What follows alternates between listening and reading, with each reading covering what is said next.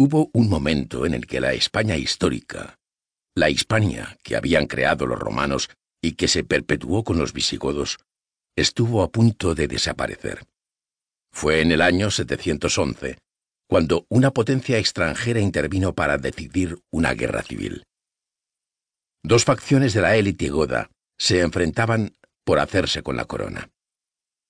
Una de ellas llamó en su socorro a los extranjeros. Lo mismo había pasado otras veces, pero en esta ocasión ocurrió algo nuevo. Los extranjeros, una vez cumplido su objetivo, no volvieron a su casa, sino que se quedaron aquí y se hicieron con el poder. Esos extranjeros eran los musulmanes del norte de África, que desde medio siglo antes estaban protagonizando una prodigiosa expansión por toda la cuenca del Mediterráneo y hasta las inmensas extensiones de Persia. Así comenzó la invasión musulmana de la península ibérica. En muy pocos años, los nuevos amos se extendieron por toda la vieja Hispania.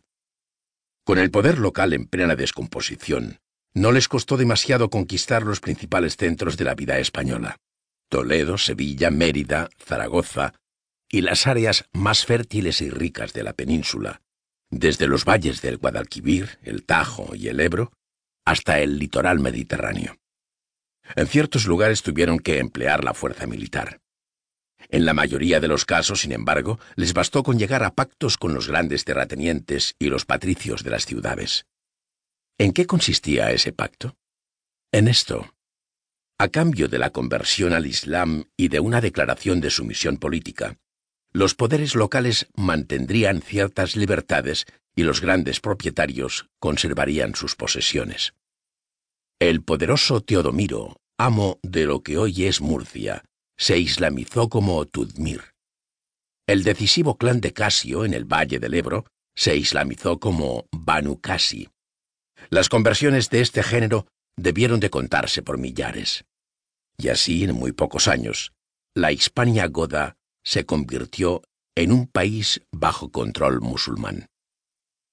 Sin embargo, hubo un lugar donde el poder musulmán tuvo que retroceder fue en un pequeño rincón de la cornisa cantábrica, al abrigo de los picos de Europa.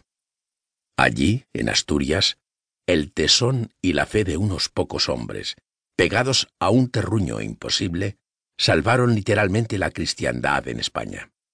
Entre colonos, monjes, reyes y guerreros, un minúsculo enclave en Cangas de Onís creció hasta convertirse en todo un reino que abarcaba desde el Duero hasta el Cantábrico, desde las costas atlánticas de Galicia y Portugal hasta las sierras de Álava y de Soria. Al mismo tiempo, el imperio carolingio, en lo que hoy es Francia, marcaba una ancha frontera con los musulmanes a lo largo de los Pirineos. A eso se lo llamó marca hispánica, y de ahí nacerían el reino de Navarra, el condado de Aragón y los condados catalanes.